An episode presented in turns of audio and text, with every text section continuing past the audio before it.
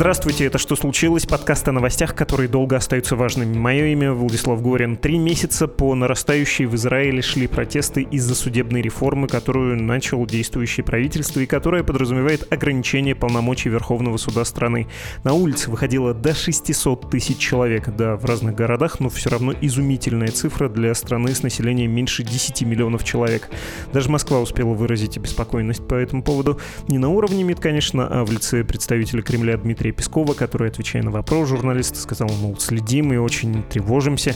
На этой неделе Израиль из-за всеобщей забастовки и продолжающихся протестов стал страной, откуда невозможно выехать и внутри которой много что не работает. Премьер страны Бенемин Нетаньягу объявил, что реформу нужно отложить из-за такого общественного противостояния.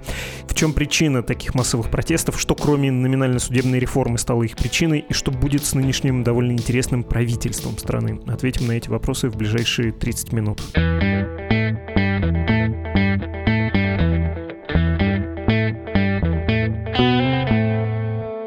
Спешу представить Александра Апельберг, востоковед, израильская журналистка и автор телеграмма «Минареты автоматы». Александра, здравствуйте.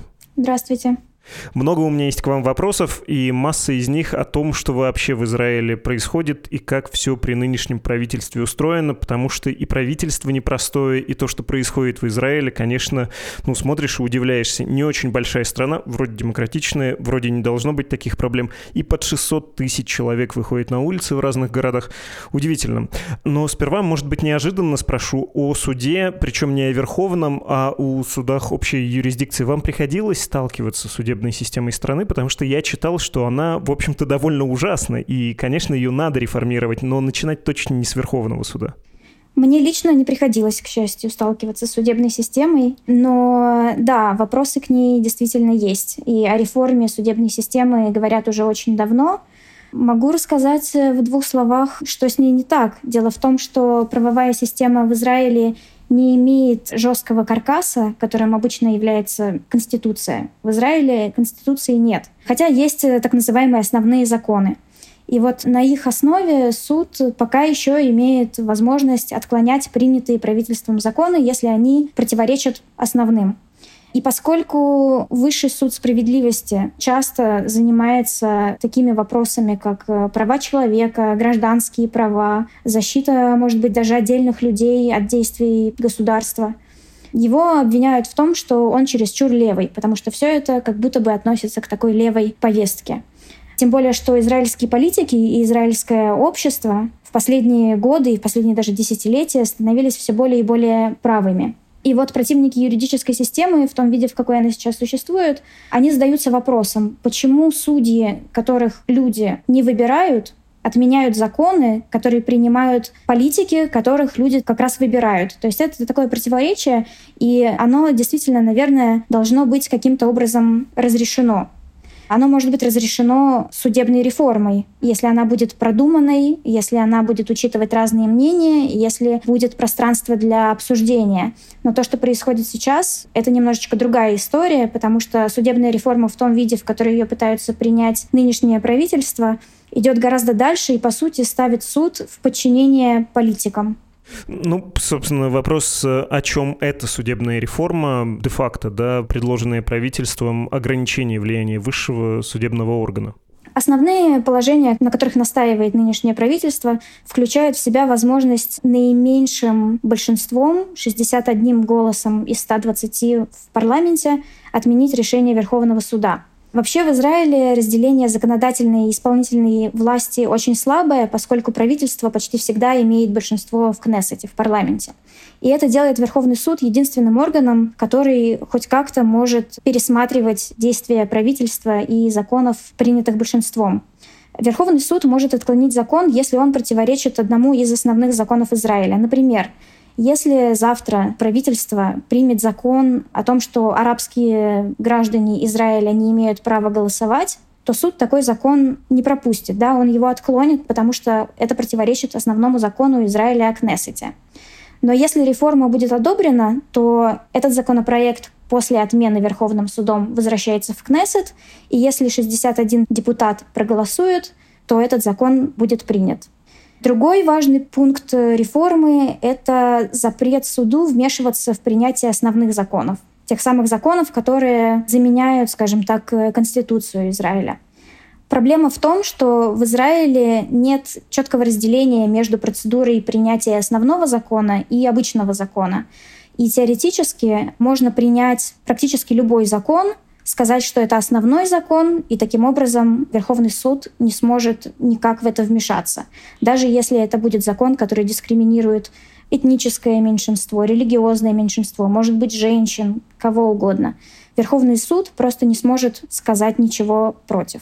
И еще один важный пункт реформы — это изменение процесса назначения судей.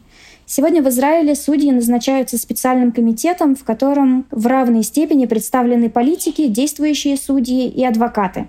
Это не идеальная система, потому что в последние годы были какие-то вроде как коррупционные сделки, скандалы, и многие, в том числе в профессиональном сообществе, выступают за то, чтобы пересмотреть эту систему. Но опять же вопрос в том, как это сделать. То, что предлагается сейчас, это изменить соотношение сил в этом комитете таким образом, что, по сути, правительство будет иметь автоматическое большинство и полный контроль над э, всеми судебными назначениями. И таким образом Верховный суд, который является при отсутствии Конституции и при однопалатном парламенте самым весомым сдерживающим фактором, становится полностью зависимым от правительства и от политиков, что, по мнению критиков, и это логично, подрывает демократический характер государства Израиль. Вы сказали, что суд более левый, чем общество и чем парламент. Ну, всегда невольно сравниваешь с Соединенными Штатами. Там специально так устроена система государственной власти, состоящая она, вот если представлять образно, как будто из нескольких шестеренок разного размера. Какие-то очень быстро крутятся, быстро обновляется, например, нижняя палата парламента, да, палата представителей. А самая большая и медленно вращающаяся шестеренка — это как раз суд, Верховный суд, суд, который обеспечивает такой здоровый консерватизм общества и может тоже в наименьшей степени колебаться в зависимости от э, конъюнктуры конкретной политической, и там поназначали судей еще демократы еще несколько десятилетий назад, и вот сейчас приходит какое-нибудь консервативное, например, правительство, и ему трудно отменять какие-то решения, или суд может э, выносить базовые решения, да, противоречащие позиции действующего правительства, ну, собственно, президентской президентской власти и действующего парламента. В Израиле это таким же образом было настроено или нет, не совсем? Не совсем. Действительно, судебная система обновляется гораздо медленнее, чем политическая система, скажем так. Но сравнение с США вообще не очень правомерно, потому что в США существует, во-первых, Конституция, во-вторых, там двупалатный парламент. И политики отвечают не только перед, э, скажем так, своей партией, но они отвечают также перед своими избирателями. В Израиле только одна палата парламента, Кнессет, и существует традиция так называемой коалиционной дисциплины, когда вне зависимости от э, личных, может быть, даже предпочтений конкретного депутата, он будет голосовать так, как ему скажет его партия. Почему суд левее, чем правительство? Исторически Израиль был более левым государством. Это было скорее социальное государство, вдохновленное социализмом, Бен-Гурион был скорее левым премьер-министром. Первые годы во главе государства стояла партия «Вода», то есть рабочая партия, и до сих пор остаются некоторые отголоски этого. У нас все еще существуют кибуцы, то есть такие совместные хозяйства, где обрабатывают землю или какие-то еще производят работы, где большая часть собственности общая. Хотя, конечно, это уже существует не совсем так, как в давние времена. Но главное, почему Верховный суд считается более левым, это потому что он по определению защищает гражданские права и права человека. Есть ощущение, что это часть левой повестки. Если правительство, парламент решит аннексировать Западный берег, Верховный суд не позволит ему это сделать, по крайней мере, в том виде, в каком эта система работает сейчас.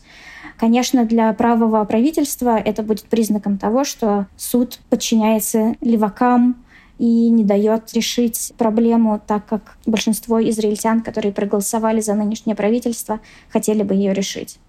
Это, собственно, разговор о том, кто за реформу в нынешнем правительстве, кто против, и заодно просьба объяснить, как устроена нынешняя коалиция, какая она любопытная, какие в ней силы есть. Да, нынешняя израильская коалиция — это самая правая коалиция за всю историю страны. Она состоит из партии Ликуд, партии Нетаньяху, премьер-министра, и опирается на экстремистские и религиозные партии. В частности, партия религиозных сионистов, которые стремятся к тому, чтобы аннексировать оккупированные территории на западном берегу и которые выступают против любых компромиссов с палестинцами и любого мирного решения палестинского вопроса. У религиозных партий своя адженда — Например, партия еврейства Торы уже много лет пытается провести закон, который бы официально разрешил религиозной молодежи не служить в армии. Как раз Верховный суд мешает провести этот закон, потому что это очевидная дискриминация всех остальных израильтян, которые обязательно проходят армейскую службу. И если судебная реформа в том виде, в котором ее предлагают сейчас, состоится, то ничто не помешает привести такой закон а в дальнейшем и другие дискриминационные законы, которые могут ущемлять права женщин, права ЛГБТ-сообщества, все что угодно. Также важная часть коалиции — это партия ШАС, также религиозная партия под управлением а, Арье Дери. Это такой политик, которого обвиняли в коррупции. Он даже провел в тюрьме некоторое время, но все равно вернулся в политику.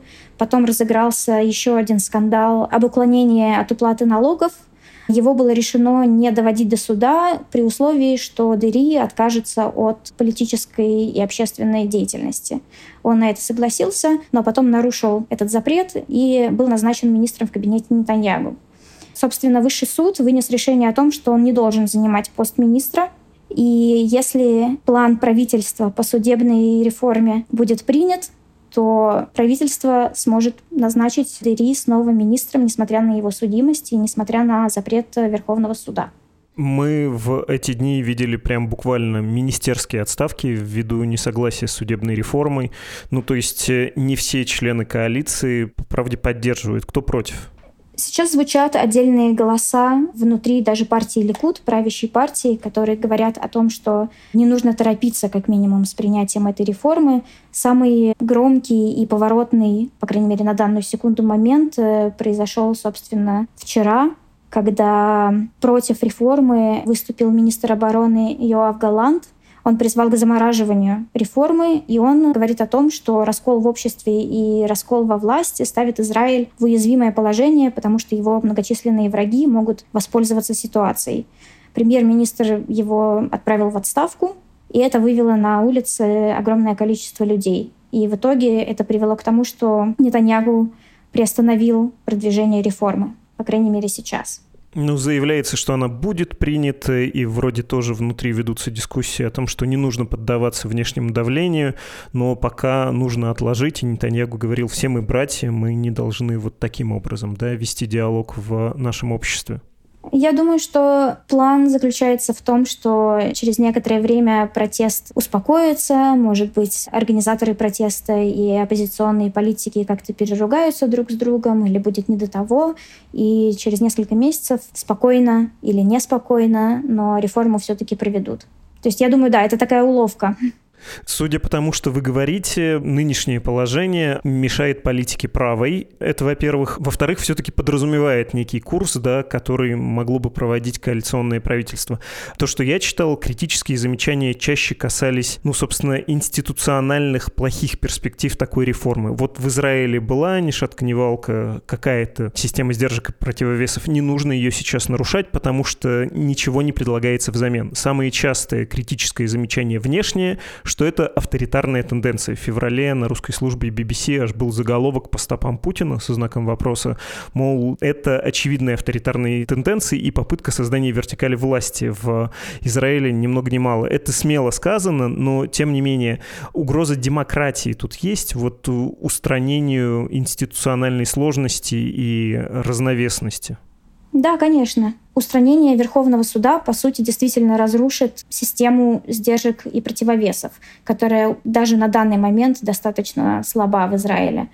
Если Верховный суд не сможет вмешиваться в работу парламента и правительства, не сможет отменять законы, которые считает неконституционными, то есть противоречащими основным законам, законы, которые суд считает дискриминационными, ничто не остановит ультраправое правительство от того, чтобы продвигать любые свои инициативы, будь то закрытие СМИ, будь то использование силы полиции, в том числе на демонстрациях, и такие попытки уже есть, будь то аннексия территорий, любые законы, которые они могут придумать, могут быть воплощены, если над ними не будет контроля Верховного суда. Собственно, это чувствует в том числе сектор высоких технологий, который очень важен в Израиле. Вы знаете, что Израиль называют нацией стартапов, так вот сейчас технологический сектор говорит о том, что он готов релацироваться в какие-то другие страны. Например, на этой неделе обсуждают Грецию. Просто потому, что ты не можешь предугадать, какие еще законы будут введены в этой стране, как они будут влиять на налоги и так далее. И для экономики, в частности, это тоже очень большой удар. Экономический блок, Банк Израиля, многие экономические институты международные говорят о том, что это подорвет доверие инвесторов к стране, и это будет иметь самые негативные последствия на будущее израильской экономики. Я бы, знаете, как спросил про правый вот этот курс, про неофициальную программу правых сил консервативных. Если бы мы представили, что Верховного суда больше нет, что проведена вот эта судебная реформа, какие, не знаю, пусть будет три реформы, три новых закона на ура прошли бы в израильском обществе?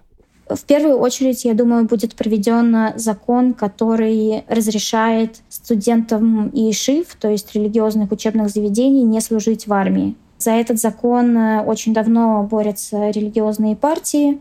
Теперь, после того, как суд будет э, устранен, не будет никаких преград к тому, чтобы это сделать. Если изменится процесс назначения судей, как это предусмотрено в плане реформы, суд, в том числе Верховный суд, будет наполнен судьями, которые лояльны нынешнему правительству. И когда дело дойдет до рассмотрения дел против Нетаньяху или апелляции в Верховном суде, они наверняка вынесут правильное для него решение. Еще один важный закон, который будет проведен в числе первых, это обход решения Верховного суда о том, что Арья Дери не может быть министром в связи с его уголовным прошлым лично Дыри будет возвращен в правительство, но также это откроет дорогу людям, у которых были и есть самые разные проблемы с законом, чтобы занимать какие угодно высокие должности. Кажется, насчитали три. Спасибо за то, что объяснили и про политический контекст, и про вот такой узкий, даже корыстный, сиюминутный интерес отдельных политических игроков. Но, думаю, все-таки нужно отдельно остановиться еще на личности премьера, и в том числе поговорить про недовольство им. Понятно, что он с перерывами был довольно долго у власти, и вот снова фантастическая политическая выживаемость.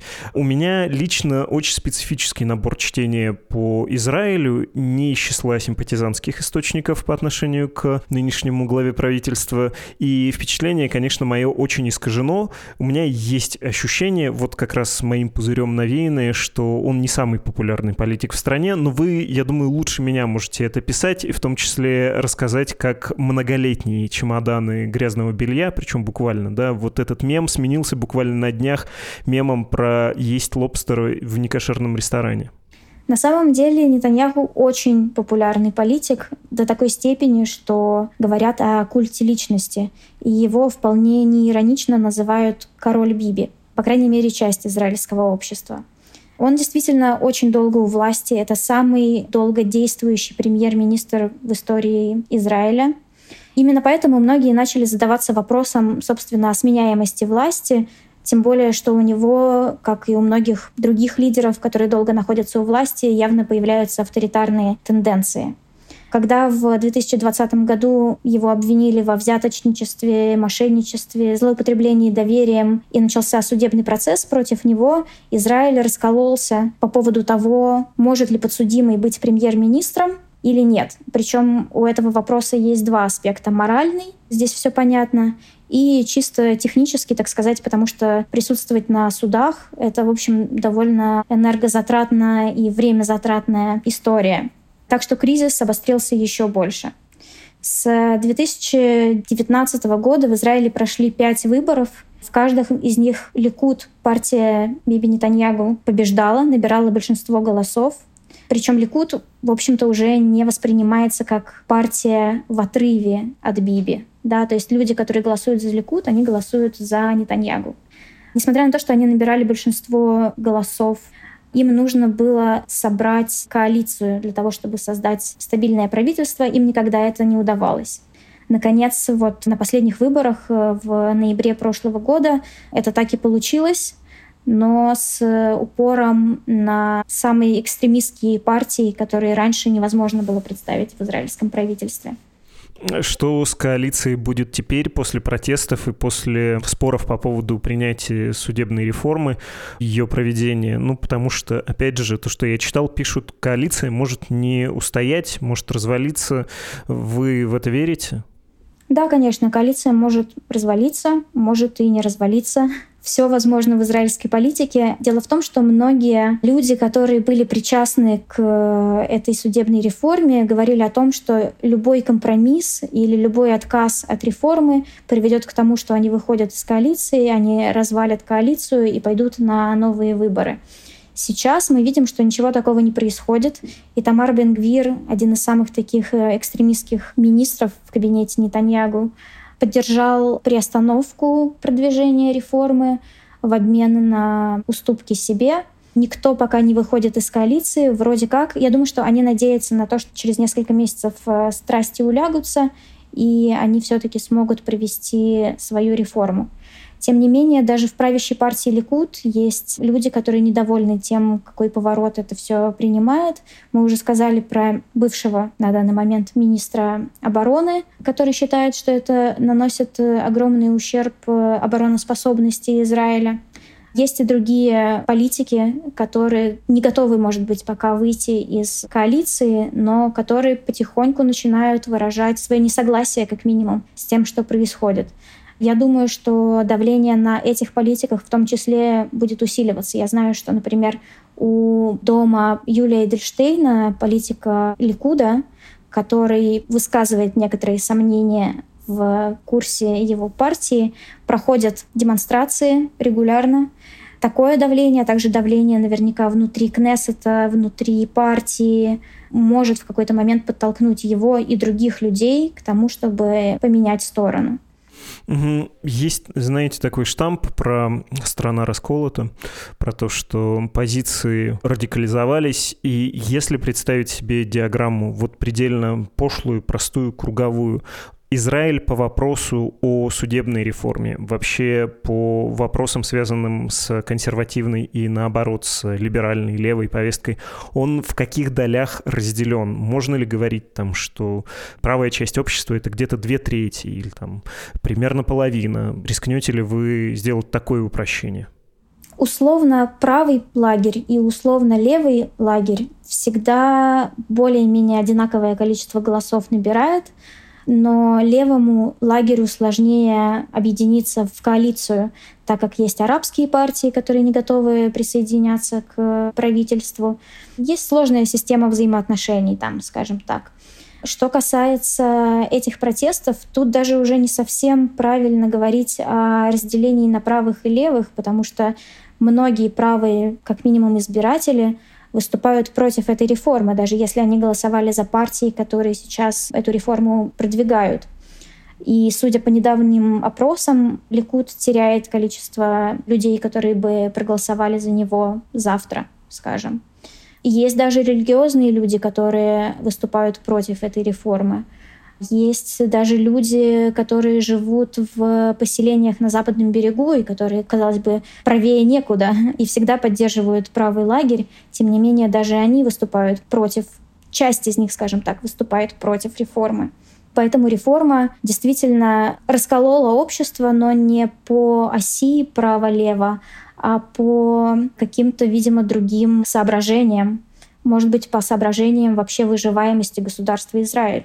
Давайте поговорим про протесты, в том числе, как это буквально выглядело, потому что читаешь новости про всеобщую забастовку, и коллега, который в Израиле находится, говорит, а страна-то фактически закрыта, из нее не выехать. Как это было? Как это вот непосредственно на месте ощущается?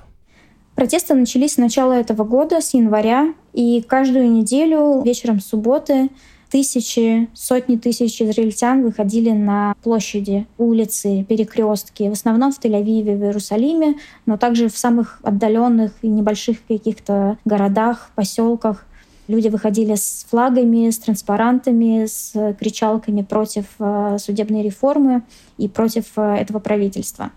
Со временем к этому добавились так называемые дни беспорядков, может быть, так это можно назвать, когда перекрывались главные дороги, блокировался аэропорт, блокировались э, правительственные здания. В дни, когда Нетаньяху нужно было с визитом вылететь сначала в Рим, потом в Берлин, действительно организовывались демонстрации вокруг аэропорта для того, чтобы не позволить ему проехать. Ему приходилось даже на вертолете из Иерусалима лететь в аэропорт для того, чтобы там пересесть в самолет и улететь в Рим.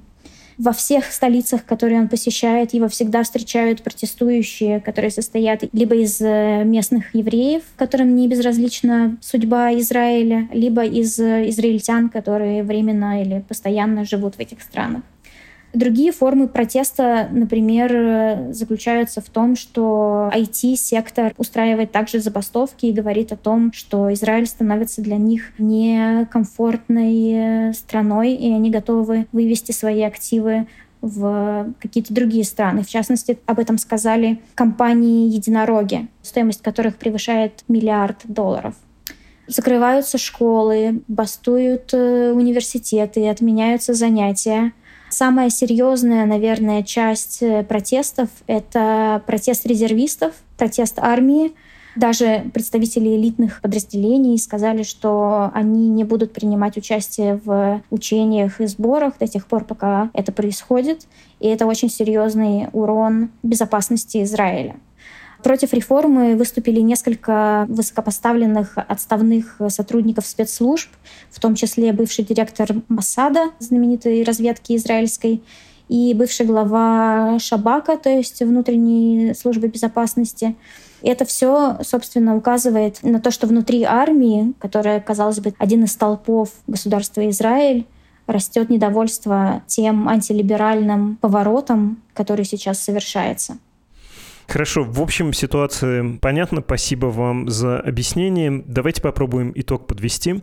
И в том числе вспомним про внешнеполитические вещи. Во-первых, Израиль всю свою историю практически живет в крайне недружелюбном окружении, и вопросы безопасности, про которые вы только что говорили, это не какая-то абстракция, это прям ежедневная реальность, это крайне важная вещь. Плюс есть очень могущественный, практически единственный близкий союзник, который тоже тоже во многом обеспечивает безопасность и оказывает свое влияние на Израиль. Я, конечно, про Соединенные Штаты. Они уже выразили свою обеспокоенность тем, что происходит, и они тоже могут влиять на развитие авторитарных тенденций, как-то их купировать. Вы рискнули бы сделать э, какой-то вывод, чем все это закончится и насколько успешными будут попытки правых вот провести эти изменения, которые направлены, во-первых, на продвижение их консервативной программы, во-вторых, на увеличение авторитарных тенденций в государстве государстве. Ну и, конечно, не будем забывать про внутренний раскол, да, про внутренние дискуссии, о которых мы тоже сейчас много говорили. Это, безусловно, тоже важный фактор. Я думаю, что несмотря на то, что сейчас реформу отложили вроде как на полку, протесты вряд ли прекратятся. Наверное, они станут менее острыми. Тем не менее, многие понимают, что это еще не конец борьбы, это еще не окончательная победа над этой идеей. США действительно пытаются давить на правительство Израиля с тем, чтобы как минимум начать более широкий диалог и обсуждение реформы. Проблема в том, что реформа, которая нужна нынешней коалиции, она радикальна. Никакие уступки их не устроят. Им нужно отказаться от власти Верховного суда для того, чтобы продвигать свою повестку. И компромиссы тут довольно тяжело представить. Получится ли у них э, добиться своего, я не берусь предсказать. Но если получится, совершенно точно это пошатнет положение Израиля на международной арене, это пошатнет отношения Израиля и США, Президент США Джо Байден сказал, что то, что объединяет Израиль и США, это общие ценности, демократические ценности, которые опираются на систему сдержек и противовесов. И если Израиль, собственно, уничтожает эту систему сдержек и противовесов, США будет довольно тяжело продолжать поддерживать Израиль. Спасибо огромное. Единственное, что осталось неразъясненным, я про это сказал, но мы это не разжевали про грязное белье и про, собственно, лобстеров. Это такие претензии к Нетаньягу и его супруге, что, дескать, совершая международный визит, не постеснялись взять с собой из дома грязное белье, потому что в гостинице за правительственный счет оплаченное прачечное может сэкономить э, семейный бюджет. И вот э, в период протестов засняли премьер-министра, главу правительства, как он ест в некошерном ресторане Амаров, что, да, говорит многое о высокой политической конкуренции в Израиле, но ничего, наверное, не должно нам говорить лично о главе правительства, так что это просто на уровне разъяснений. Я правильно объяснил этот внутренний израильский мем?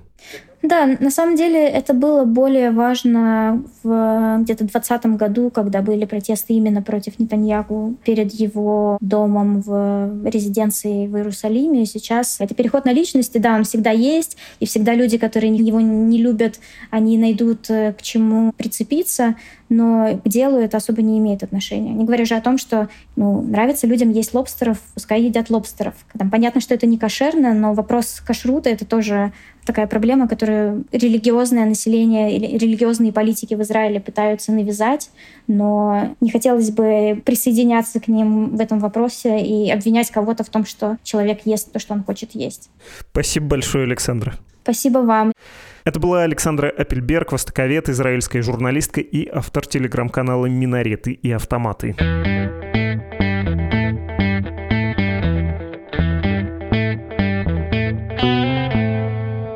Подкаст собакамедуза.io — это e-mail, на который вы отправляете свои письма. Давайте я прочитаю, что пришло. Написал свое письмо Денис. В недавнем вашем выпуске один из гостей вскользь сказал, что он не понимает, как будет происходить включение ассимиляции жителей территории, которые сейчас оккупированы Россией в состав Украины, и объясняет это тем, что большинство тех, кто там сейчас остался, поддерживают Россию, потому что не согласны и уехали. Я также вспомнил, как в выпуске о Германии был небольшой эпизод, где обсуждалось, что после объединения Германии до наших дней территории ГДР отличаются от остальной Германии по настроениям и взглядам. И понял, что тоже слабо себе представляю будущее, которое ожидает территории ДНР и ЛНР или Крыма. Часто в полемике говорится, что Россия в целом не рисует никакой картины будущего после победы, в то время как Украина эту картину будущего после своей победы имеет. Но я, наверное, совершенно не понимаю, как эта картина выглядит для упомянутых выше территорий. Было бы очень интересно услышать эпизод вашего подкаста с экспертом, который мог бы немного эту картину обозначить. Дорогой Денис, интересный вопрос, интересная тема. Вот бы представить, кто бы мог заняться такой футурологией, причем более-менее обоснованно, а не знаете, как вот я люблю чего-то там поболтать безответственно. Подумаем над этим, но тут есть вот эта методическая проблема. Вообще разговоры о будущем меня именно этим чаще всего и смущают, хотя любопытно, да. Также написал нам Виктор. Здравствуй, дорогая нежелательная медуза. Вновь пишет вам Виктор из Израиля. Хочу предложить вам тему для разговора. В контексте слитого разговора Иосифа Пригожина хотелось бы узнать, действительно ли современные технологии позволяют фальсифицировать подобный диалог, или это просто отмазка. Ох, а, дорогой Виктор, поздно я читаю ваше письмо, потому что на «Медузе» уже вышел такой материал, прям разбор, так что, да, вы можете прочитать. На ваши вопросы уже даны ответы нашим изданиям, только не в аудиоформате, а в текстовом. И вот какая часть вашего письма меня тронула, потому что я это все время говорю, а тут вы взяли на себя эту роль и сами написали. Что ж, процитирую. «Дорогие слушатели, обращаюсь к вам», — пишет нам Виктор. «Пожалуйста, поддержите «Медузу» на страницах save.meduza.io или support.meduza.io. Лично я выбрал для себя поддержку через PayPal. С одной стороны, в отличие от криптовалют, там можно настроить регулярные пожертвования, с другой, властям РФ будет затруднительно, если вообще возможно, получить информацию о таких переводах. Вот такой баланс безопасности и удобства. Всем мира и добра. Спасибо еще раз, Виктор, за то, что взяли на себя и эту часть работы. Да, действительно, названы страницы совершенно верно, и здорово, если вы поддержите наше издание. Это было «Что случилось?» подкаст о новостях, которые долго остаются важными. До скорого! thank you